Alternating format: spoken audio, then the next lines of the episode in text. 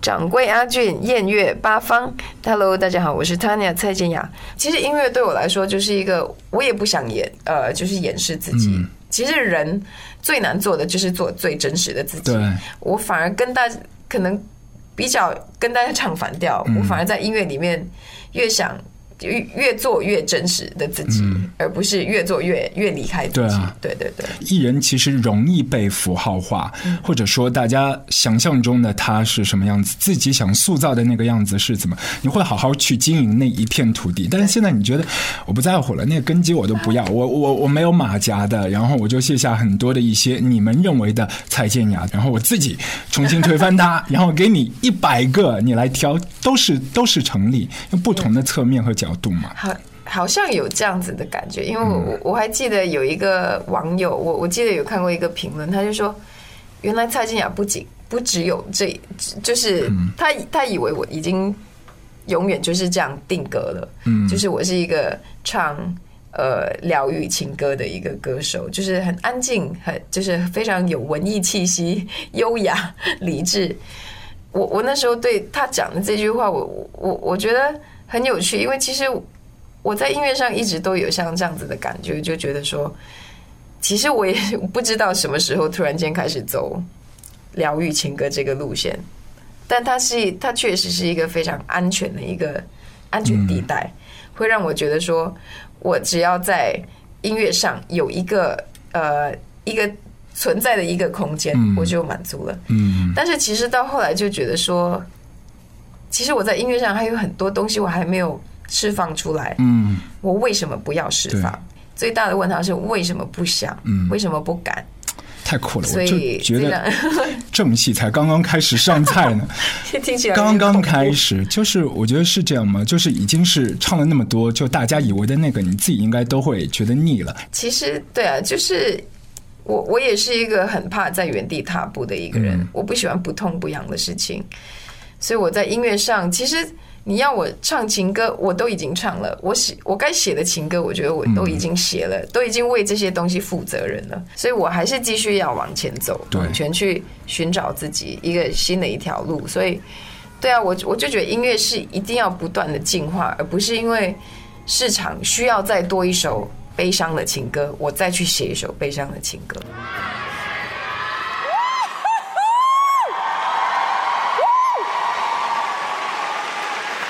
我我已经记得拿这个奖了，这奖非常的重要。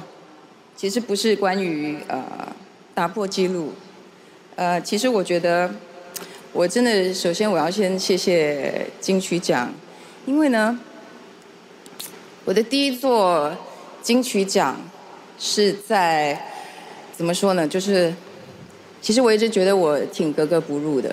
入围的时候，呃，就是呃开始。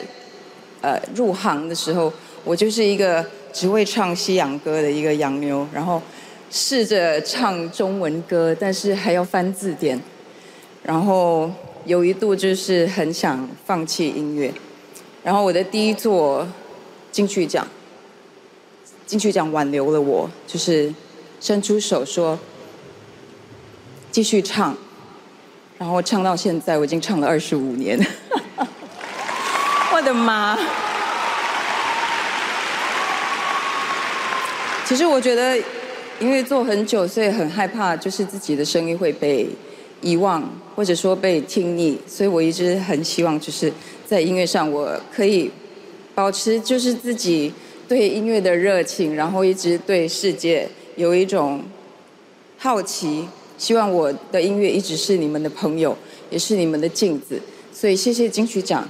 给我这个机会，还有这个荣幸，站在这个舞台，十年后，I feel so proud.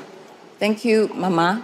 恭喜汤雅、蔡健雅这一次真的是在金曲奖上面彻头彻尾的杀疯了，所有的朋友应该都是有预感的，因为一口气就是入围八项嘛。但是谁都没有办法拿准，她是第三十三届金曲奖的大赢家。这一次她也是带着妈妈一起参加颁奖礼啊，同时也是破纪录，成为金曲奖历史上的第一位第四次拿下金曲歌后的女歌手。那在本届金曲奖上，除了金曲歌后，除了另外的一座技术类的最佳演唱录音专辑奖。他还斩获了另外超级超级超级大的两座大奖，一座是最佳华语专辑奖，还有一座就是代表了所有语种的入围的所有唱片的年专 Album of the Year 金曲奖的年度专辑奖，同样都归属于他的 Depart。如果说没有 Lockdown，或许就没有这张唱片了。这张唱片是蔡健雅窝在自己的房间里面，卸掉过往所有的制作经验，推翻过往所有的制作工序，只是简简单单从一把吉他和一支麦克风从头出发，宅录的一张唱片，就是在卧室里面完成的，包括他的 vocal，你仔细去听，就如同最初的最初，在遥远的上世纪的九零年代末，他也就是这样抱着一把吉他闯进华语乐坛。就是这么一张朴素但是并不简单的唱片，提醒我们，生活当中时时刻刻最脆弱的时候，会破防的那一个片刻，记得都会有音乐会抱一抱你。在生活里头，蔡健雅在致辞的时候都说：“呃，面对一道墙，他会跟墙说话的。但今天在我们的卧房，在我们的卧房录歌里头，稍后他也会揭晓，除了墙，他还会和什么来说话。”是谁也会打开他的创作开关？撸啊撸狗，我房撸啊！Hello，阿俊你好。这一次面相很丰富，我都是这，这是我长年以来一直压抑住的一个自己啊，有很多的情绪啊，自己内心挣扎了很多一些事情，就觉得说，这这是应该是我自己去面对，不应该让大家看到。我觉得以以。歌的就是讲的这些东西，整个内容、整个精神是，可能是我有史以来最最烦。就是比所所谓的 anti，就是 跟我以前的路线完全不一样，就是带有那种破坏精神。人体内最本性的那个直面的情绪，很赤裸的。对，就是说我为什么要？因为世界说什么，我为什么就是要这样做？对，就为了要跟得到一呃大家的认同还是什么？其实内心我们很多人的那种 OS 对自己说：“我就是不想做这件事情，我不想，我不想。”就是啊，艺人其实。每天说这句话应该有很多，但是很多都不能说出来，没有办法，对，所以只能透过音乐，就是也悄悄的 把这个情绪爆出来。像你自己在娱乐圈就是打拼了那么多年，你自己的这个风起云涌的路线当中，应该也是遇到过一些被唱衰的过程。那个时候，你心里的 OS 是什么？就是只想骂脏话，好直接，喜欢。对，就是骂脏话。就是有时候就是。当你你别人唱衰你的时候，其实很多时候你会觉得说，你又不你又不懂我，嗯，你怎么知道我经历什么样子的东西？就然后就一堆脏话，脏话，脏话，然后就就是就是，但后来就觉得说，为什么？但但为什么在我们被被别人批批评又攻击的时候，我们没有办法就是站出来去？呃，维护自己，我觉得特别现在更加的不健康，是因为现在网络上充满着很多有很多意见的网友们，他们只只只是只是打字而已，你也不知道他们是谁，但是他们一句话就能打击你，你又反你返回来，就是你想。维护自己，又一群一座山的人又在那边攻击你，所以我觉得现在已经，我觉得我们现在的那个整个社会已经变得非常非常不健康。对别人的一些缺点，其实找起来很简单嘛，但是遇到自己的时候，其实有一些东西你要去直面，它是特别难的。嗯嗯，对，所以这个整个过程，那些马甲背后的人和你的歌迷，然后又划不上等号，这个时候真的是一首歌，因为每一首歌拿出去对你来说都有小 baby，就自己的心头好，就像。生育了一次一样，对，感觉我生了很多很多很多个自己，有一种你最最爱哪个娃子啊？其实真的很难说，因为其实他就像我说，他就是是我有一点点像人格分裂，嗯，有有很多层面的自己，就是我没有因为一首歌而而而而正视我自己，其实每一首歌都是我的一部分，嗯，一个角度，一个角度，所以其实。呃，就像你真的是从第一首歌听下来，它其实它它本身的那种，真的很像我内心每一天会发生的那种对话。有时候是美好的，但它一直是非常冲突，嗯，就是可能一一一瞬间是就是有一种极光，然后后来就觉得你又掉进了一个一种灰暗，而且是莫名的那种黑暗，是是你自己。他他他是那种毫无警告的，突然间袭击你的那种感觉，也是有这个心理上面的生理期的。有的时候真的是会跌进低谷，然后爬不上来，爬不上来。对对，而且就是看看着跌跌在那个谷底里的那个，我会在那边嘻嘻哈哈的，就是笑。嗯，对，就是就是他就是那么的邪恶。哦，我觉得做有才华的艺人必须有这样分裂的人格，才有想象力啊。其实也是，对啊。我后来。其实我也看过一本书，就是，呃，他他写的那那本书是关于呃创意创意这个东西。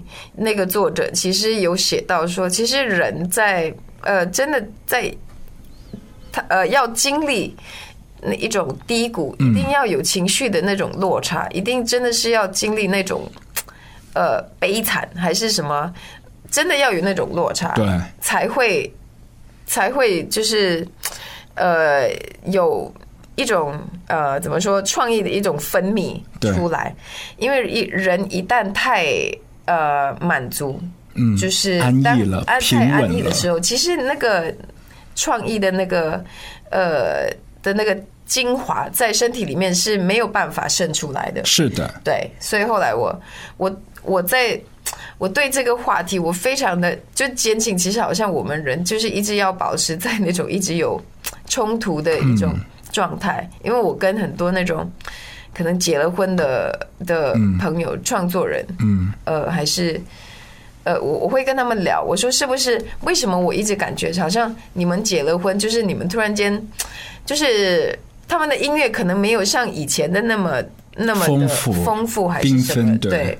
我我一直觉得是不是因为人太幸福太安逸还是什么，就就写不出呃那种比较尖锐的呃对，因为幸福有的时候像个气球，如果它棱角很分明的话，其实会看破自己的幸福，就所以就不太敢去多朝那方面去写了。或许吧，但你没有这个束缚，你自己还说 比较抗拒婚姻呢。我怎么说？我我不觉得。呃，一个女人一定要呃，就是为了要感觉完整，也，就是一定要有婚姻这件事情。至少这是我目前的状态。我明白，就爱情是必需品，但是婚姻未必。对，我觉得爱就是被爱这个东西，在每一个人的生生命当中是一个非常需呃需要的一个东西。人一旦就是你来到这世界上，从来没有感受到爱，是一个非常悲惨的事情。所以这至少我觉得这个是成立的，嗯。但是你真的要说两个人一定要对彼此承诺永远，就是签下两个人的就名字，或许也是，可能也是因为现在很多的婚姻已经被扭曲蛮多的，就是很你看到就是新闻上多那么多人就是那种可能呃疯狂的坠入爱河，然后结婚，可能一个月后就快速的。离婚，或者因为一些财产、一些钱的一些问题，就是婚姻那么容易的分裂，所以我后来就觉得说，在我还没真正知道婚姻它它它的那个意义在哪里之前，在在对我的意义是什么，我我觉得我不至少不会先选择结婚。对，我觉得你太酷了，包括有的时候独处的时候会害怕那个空虚的部分，我觉得。只有自信到一定极点的人，才可以做到你这样很笃定的。但是我觉得有时候我也我也在怀疑自己，说就是一个女人那么的独立，那么的坚强，到底是不是一件好事情？有时候我也会去疑问这件事情，因为有时候一个人真的还挺辛苦的，每一个每一个事情都要自己去扛。嗯，虽然这样子会让自己就觉得说。我做事情更有效率，对，就是我真的不需要，因为没有一个人，我就做不了某一件事情。是，但是人来到这世上，好像真的就是要跟人类有关系嘛。对那如果你一直选择一个人去扛这些东西，就觉得那干嘛来到这世上？是对，所以我还是有一种矛盾吧。我还是我当然很渴望，就是有一天可以碰到一个让我可以小鸟依人，就靠在他肩膀上的一个男人，我都会有。对，只是如果真的没有碰到这个人的时候，我我就觉得我还是我，那我不我不能因此这样就浪费我在这地球上的日子。对我还想做呃其他的事情，我我可以做音乐，我可以做很多事情。是要扛得住天涯的朋友，肩膀要够厚实，要不自己就像纸片就倒了。对，因为很曾经很多朋友都告诉我说，我让男人感觉我不需要他，但是我觉得我或许这个东西我需要去自己去反省。对，因为我们身边也有这样的女性朋友，我觉得有的时候就，呃，两性在相处的时候，一个是针对个体来说，还有一个就是男生需求的心理方面的各种方面的，和女生被需要的东西是不一样的，或者说是对立的。对，所以你所谓的那种。呃，灵魂伴侣真的是可遇不可求，是就就是可能每一个人都觉得说，男人是这这这个呃是这样子的，女人是这样子的，所以他们两个人在一起，应该就是男人要给女人那个肩膀，女人要给男人那个温柔，但是每一个人其实都不一样，我们的强项，我们的弱点，其实不能因为我是一个女人而被断定。对啊？所以真的就是，如果有一个男人看到我的那种坚强，哦就是不在意我的坚强，反而找到我的那个弱点，我觉得那个才厉害。雷雨过后，出现了彩虹。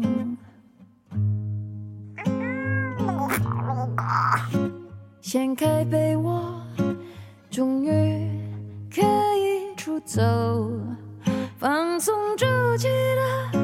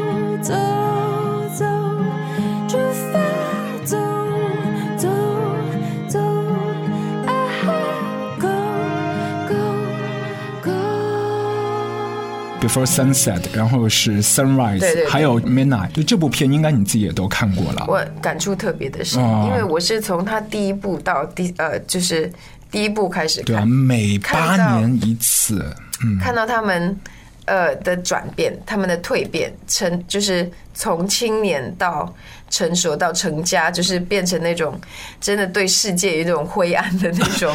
我我觉得那部电影最最吸引人的地方，就是因为它真实到让你无法相信。嗯，但因为它真的很真实，嗯，特别是 Julie Delpy，呃，那个法呃那个女演员，她讲的那、那段话，她她自己就是。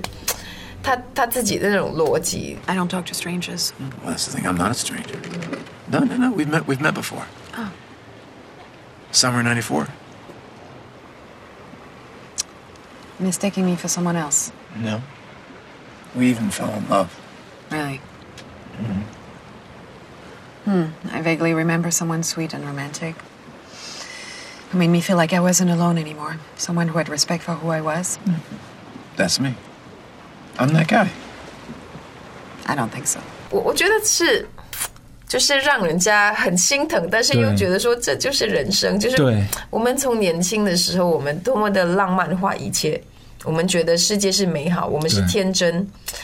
但是后来你开始去，你你经历很多东西的时候，你真的会发现，其实那那个美好的那个风景真的没有那么的美丽。对，而且在他们争吵过程当中，你就可以感觉，就是 Julie 一直都很强调自我，然后他的那一个范围不允许被打破的。然后那个男生就 Ethan Hawke，感觉好像就维护他，但只是表面上的。对表面上那个核心的东西还是你的，就是我的，就是还是要我来拍板说了算这个样子的。对，所以我非常怎么说？我非常呃，就是很欣赏那部电影，就因为它带给我那种，其实人生不管是呃多苦还是多什么的，它就是人生，就是你你你真的可以用一种你自己的方式去、去。过着你想要的一种生活，但是当你一直去坚信我的生活一定要是这样子，一定要是这样子，反而你会更加的痛苦。我觉得，我觉得他们到后来应该还是会选择跟跟彼此吧。我觉得，因为其实那部那个旅程对他们来说，只是一个到了中年的时候，每一个人会经历的一个阶段，那种不满。我就是不满你变成这个样子，对就是你为什么不像我二十十八岁的时候碰到的那那种呃，会为什么梦想是做什么什么样子，你你就变成这个样子。就是我觉得人会到了某一个呃年龄，你会开始指责对方，你而造成我现在的我，嗯，其实是一个呃互相的一种。呃，怨恨，或者说是先对自己不满，然后会从最亲的人下手。对我，我一直觉得，其实为什么有时候两个人在一起，我我有点害怕，也是因为这样子，因为就等于说你的不好到后面，你都会把这些不好丢给别人，就是因你会去指责他们，因为他们而你变成你不喜欢的自己。但是其实，呃，我我觉得。平常心来说，每一个人来到这个世界上，没有一个人是应该对你负责任，是你自己应该为自己负责任。你自己的变化，对，是如果你为别人改变，也是因为你做的那个决定。但是我觉得人与人之间就是有这个毛病，就是当你不喜欢自己的时候，如果你有一个伴侣，你就会可，你真的可以把所有的责任就推卸给别人。所以我觉得这部电影其实也是让自己更加的看清楚说。呃，可能也是我，我希望我后后来有的呃感情，就是那种，嗯，我会爱上你，是因为你是你，我是我，而我们想，因为我们这两个人的存在，存在在同样的一个世界上，那我我们会因为我们的彼此的一个存在，我们会就是还是过着那种我我要怎么去过着一个充实的生活。跟你一起去过着一个充实的生活，因为两个人一定会因为这样子而一一起去把自己呃充实充实自己嘛，就是让自己更聪明啊，更更有呃世界观，更怎样怎样，这样子你你每天过的生活还是会有一种互动，还是会互相照，吸引对方的原因。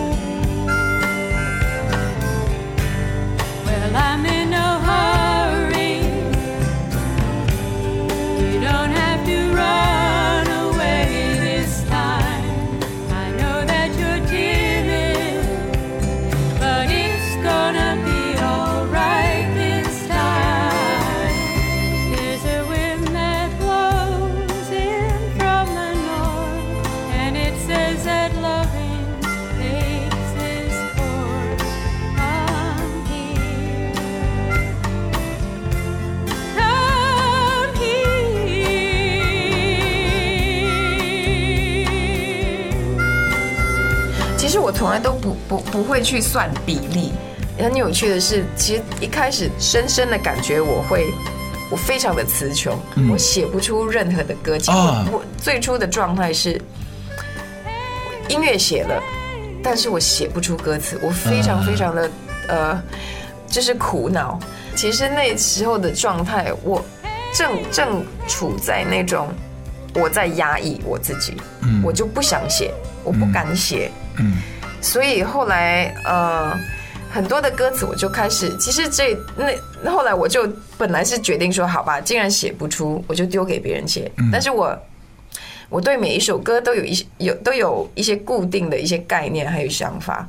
听说你本来也都想找那个范晓萱一起来写歌，对对你本来看中想让他写的那首歌，后来变成了哪首歌？小 S 呃写的《被驯服的象》。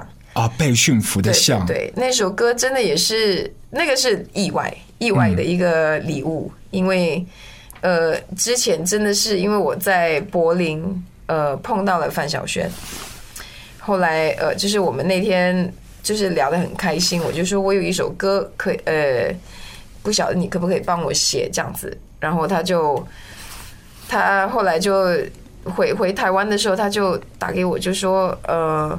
我可不可以推荐小 S 写这首歌？我那时候就觉得很奇怪，因为 明明是给他写，他就去推荐别人去写。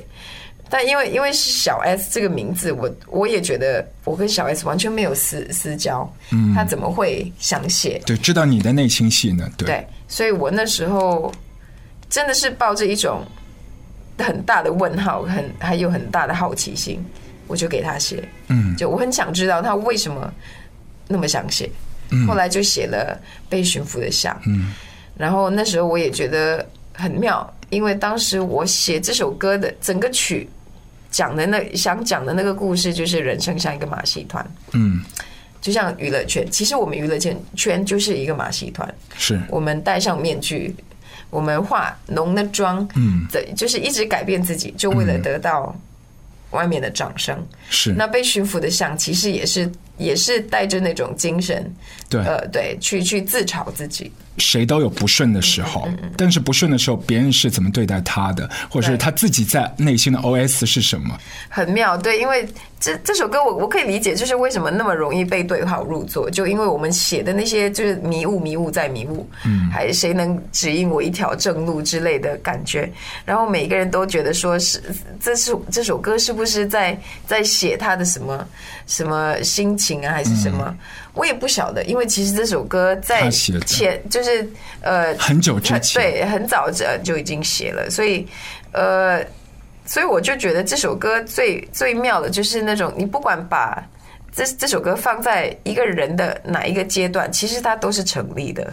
卡住的一个地方，就是在创作方面，对就是说你到底要放多少的自己在里面，因为呃，很多时候很多人会因为一首歌就觉得你就是像这样子的人，嗯，但是有时候其实是可能你想讲一个什么什么样其他的故，事，或者是身边朋友，或者是今天看到的一个路人，所以这个东西其实还还蛮有趣的。我一直都都在找一个呃，要怎么去拿捏这个平衡。到底要笑得多虚伪，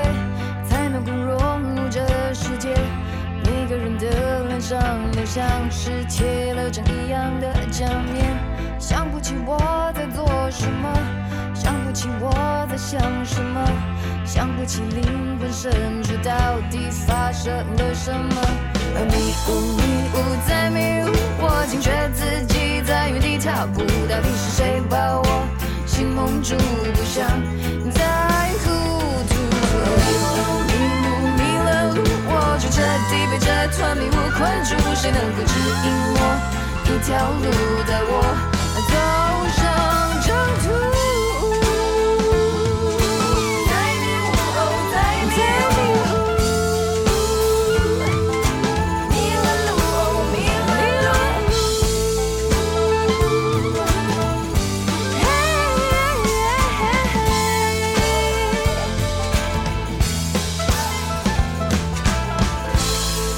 听说最近你经常聊天的对象是植物，是不是啊？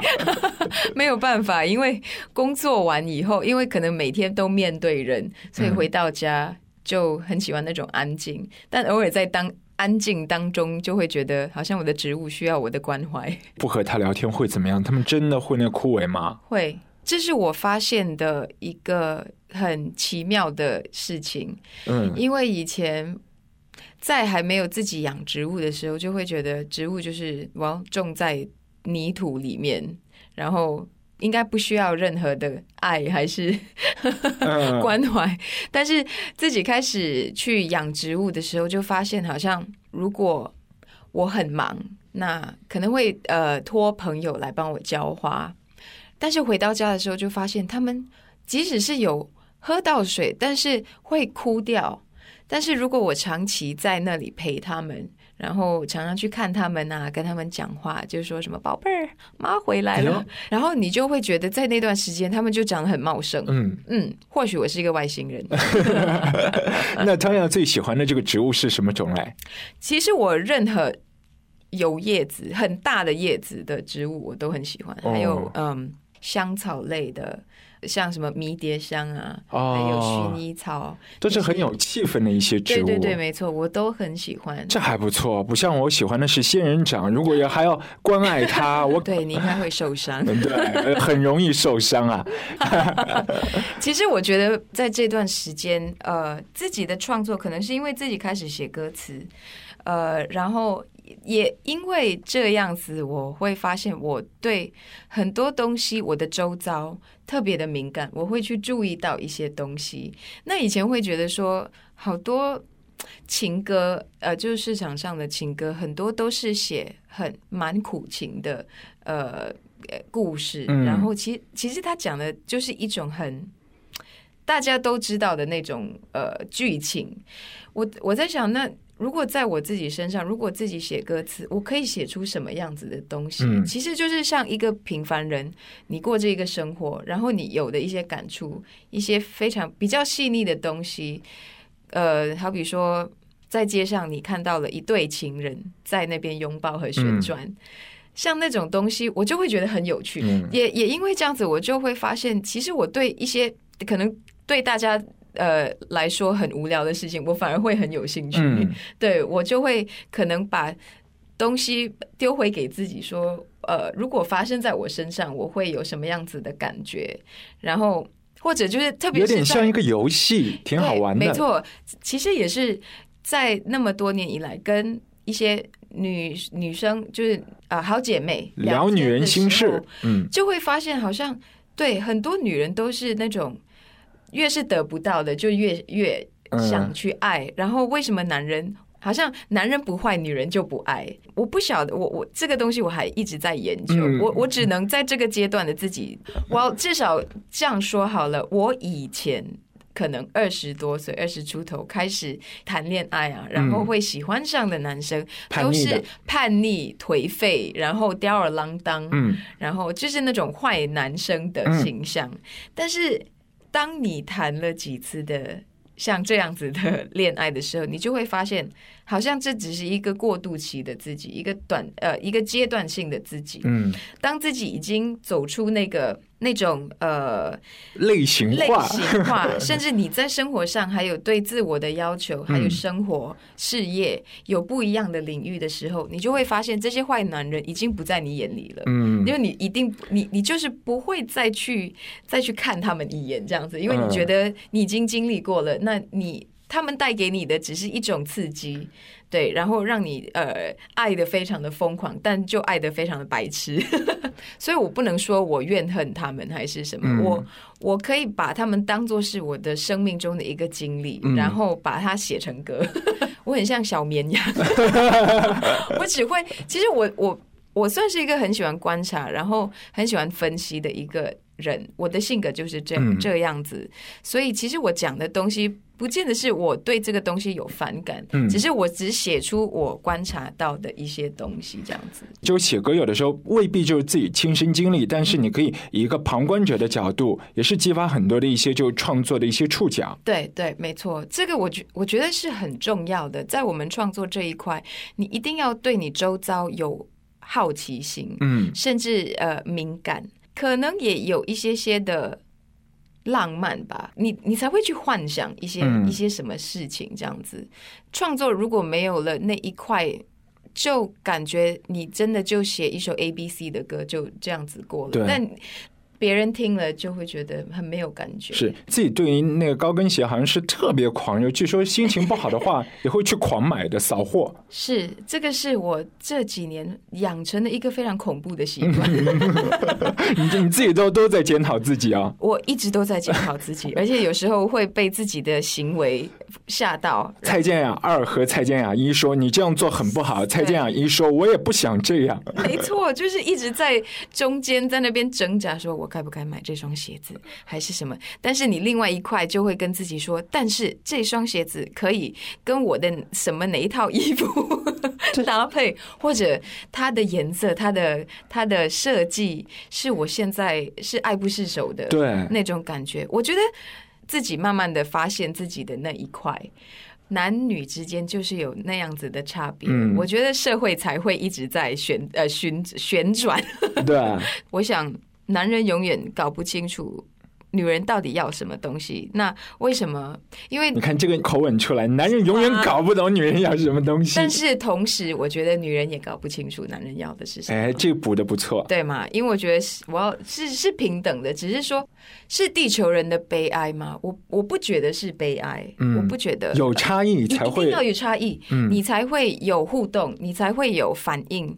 如果一个男男的一直懂得女人要什么东西，那女人就不觉得，我就不用再跟你说任何话了。对你还是要留一些些的幻想空间给对方。嗯，对，如果我们一直摸得着彼此，好像会不会生活就变平淡了？因为你一定要经历一些不如意的时候，就是感觉你一定要把地板弄脏，你才会知道我要把它扫，对啊，我要扫地，我要拖地。不然说，如果这地一直就是那么的干净，你每天看着看着那个地板，你就会把它当做是理所当然，然后慢慢的也也会麻木的感觉。啊我觉得，因为我们人。我们生出来就是有感感情、有感觉、有有那种情绪。那嗯你一直不被刺激到，你可能活活到可能七十八十多岁，就会觉得说，我人生到底有什么意义 我知道你你有几位比较欣赏的这个创作女艺人，？Joni Mitchell 应该是算是启发我创作的很主要、很重要的一个人。好像在每个创作人当中，一的的那个开始，一定是听到了一个音乐，让你深深的感动，让你深深的觉得说，啊 这个东西，我想当 Joni Mitchell 的那种感觉。为什么他会那么有大的影响力？是以前我的我的个性，那我开始创作的时候，其实也不不太知道。什么是创作？我在写了一首歌以后，我也在怀疑说，这是一首歌吗？嗯我到底在写什么东西？我都不知道。直到我听到他的歌的时候，他其实他写的东西都是他周遭的东西。嗯，那时候让我最感动的是，为什么有人可以透过一首歌，在三到四分钟让一个人落泪，让让你突然间他他唱到了一句一句话的时候，你就会觉得这个就是我的心情。这个为什么我说不出来，或她者懂我，对，没错，他了解我，他懂我想说的话，这个那种力量，嗯那种创作的力量，我觉得这就是我的音乐这条路的命。嗯你就因为碰到了像这样子的东西，刺激到你，然后会让你觉得说，好，我想当一个音乐人，因为我觉得这个这个会让我有存在感。嗯，这个是我来到这个地球上的一个任务，这样子。而且我觉得他也他也在那个年年年代，因为六零年代当然还是男人的世界，嗯，那女性创作歌手反而。因为那时候可能女女跟男还是有那种社会上的一些不平等，嗯，但是他还是站出来，以以他的自信，以他的才华，以他的艺术、艺术才华那些东西，他证明了。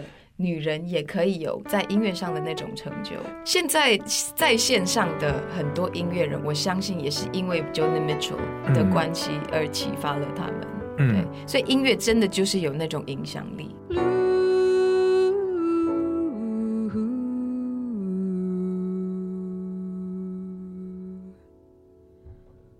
Songs are like tattoos, you know I've been to sea before. Crown and anchor me, or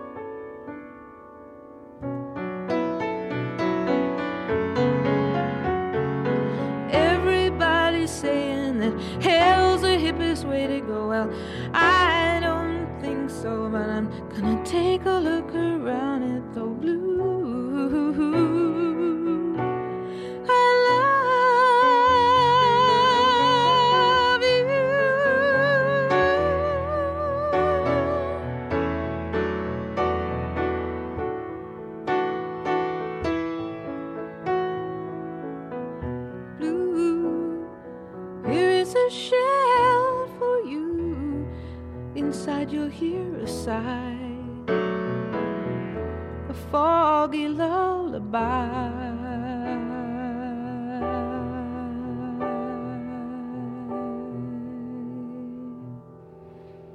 There is your song from me.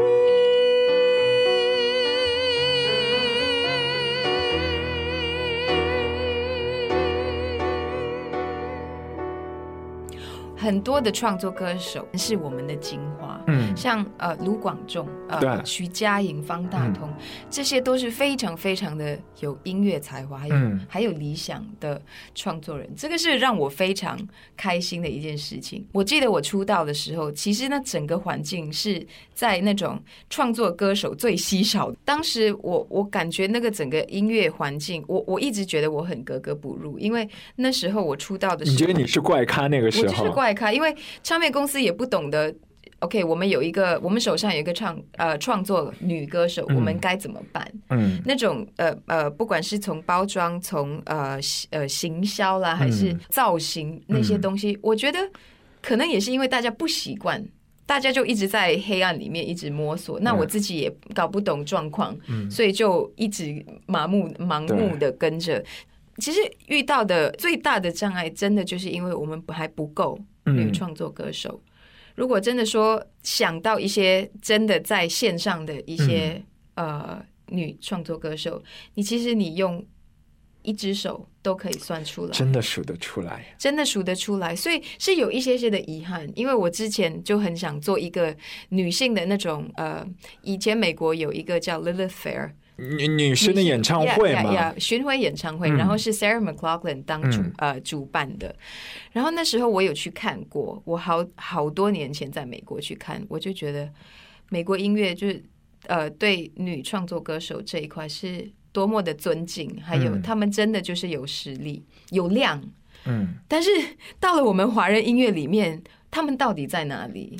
我也不想说，我勉强把所有我认识的创作女歌手都呃放在一起，这个我我觉得就有点牵强。有点太牵强，所以我真的是要等到那种，我觉得呃，创作歌手已经已经有一个底子，真的你你可以从这大海里面的创作歌手去选，嗯，我觉得那时候的呃女 girls power 才会成立，才会有说服力。就在一些欧美乐坛，他们看到都是群像，就是一个群体。我们这里就是拎就出来只有我们这些人打头阵，敢死队。对呀、所以你也不想把自己一直强迫在别人面前，嗯呀、呀。所以我我会觉得，为什么现在是很关键，就是嗯特别是音乐人一定要有坚持，即使你做的东西不是市场要的，但是你已经是主导音乐潮流的一个很重要的人。嗯，当唱片公司跟歌手开始觉得说，市场要什么，我们就是要做什么东西的时候，你已经败给了。呃，就是市场，你反而不是那个带动带动音乐潮流、带动音乐气氛的对的的音乐人了。对，就音乐人之间一定要是人互动，不不是什么机器啊、格式化的一个交流，就是大家还是一定要有各式各样的一些新兴音乐的一个想法的一个碰撞。对啊，我觉得像以前，如果我们回到六零七零年代，没有人知道市场要什么东西啊，都是这些很有创意的人，他们就觉得。这就是我的才华，嗯这这这是我自己的想法，我想写什么就就写什么。就很纯粹，只是表达自己，但是就是因为他们一直坚持做自己，慢慢形成一个工业。没错，然后大家就觉得哇，你好厉害，嗯你是现现在最最火的一个嗯什么歌手还是什么的，然后到现在是本末倒置，以这个工业为体系，然后现在是倒过来对，倒过来，所以我觉得，特别是创作歌手，我们就因为有着像那样子的特质，嗯所以为什么那么重要的呃事情是我们一定要坚持自己的创作，对就是因为。我们不知道什么是市场嗯 的东西，我们还可以去真的去玩我们自己想做的对做的音乐。那即使大家一直说我们是小众，我们是另类还是地下，但至少我觉得我们做的音乐就是就是我们的东西。更重要的，我是觉得就是创作型的歌手是知道自己是谁，知道自己要什么。说真的，我觉得见仁见智哎、嗯，因为有些歌手真的就是生出来，他就是有好声音，但是他不会创作。嗯在这个时候，他就是要有人帮他主导，嗯去呃去找歌，去去塑造一个形象。嗯如果没有像这样子的偶像歌手，我觉得音乐市场也会非常的无聊。我玩音乐玩玩到疯，然后不想再困在一个那种一直在疗伤。一直在可怜自己，嗯或者觉得哦什么感情不顺啊，还是什么的感觉，反而是我想往外跑，我不想再可怜自己了，我想，you know，我我想找幸福。我觉得原创是在目前音乐市场里面非常非常缺少，嗯，还需要很多很多的鼓励，还有很多的年轻朋友的参与。对，不要觉得说创作歌手的路很难走，很嗯辛苦。他确实是很辛苦，他比较辛苦，但是你也从中得到了一种金钱买不到的一种乐趣，还有嗯自我肯定。Bluebirds, bluebirds in the sky. Tell me that I'll be alright. Bluebirds, bluebirds flying high. Tell me it'll be alright. 呀如果你真的可以写出一首歌，而且真的就是从空中从零写出一个一首会让人家很有感觉的一首歌，然后是自己唱，那个感觉有多好？是的，今天谢谢蔡健雅来到我们的节目，真的是要一路继续创作，一定要坚持。谢谢阿俊。眼前的路看似有点模糊，我看不清楚。我甩不掉心中那份绝望，的绝望，好想飞到没有人的地方，在那地方彻底把它埋葬。望着天空，那，请你还我自由。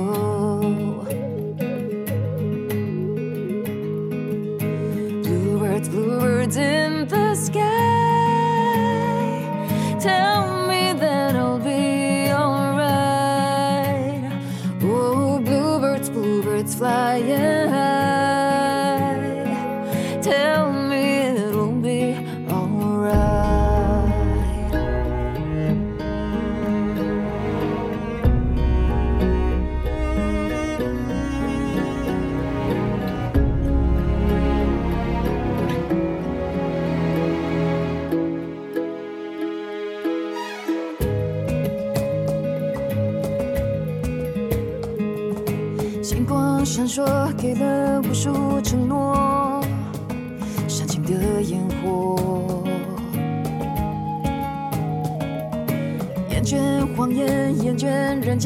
是非，该死的是非，好想飞到最遥远的地方，在那地方，万物都是闪亮，望着天空那，请你还我希望。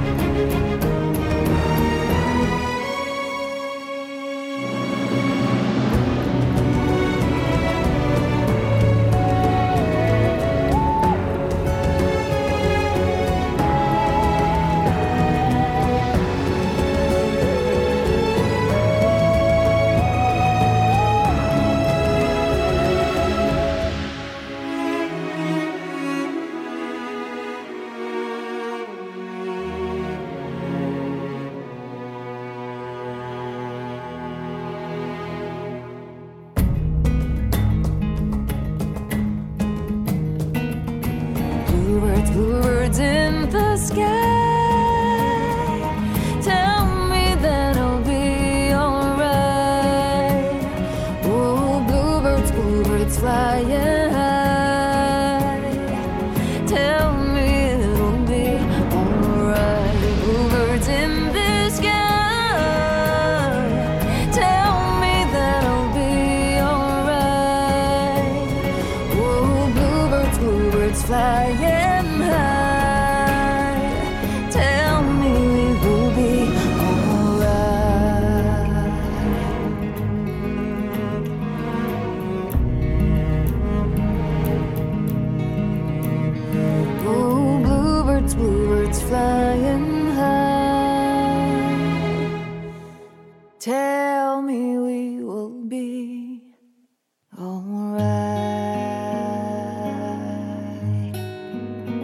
我是 Tanya 蔡健雅，和掌柜阿俊邀你煮酒论英雄。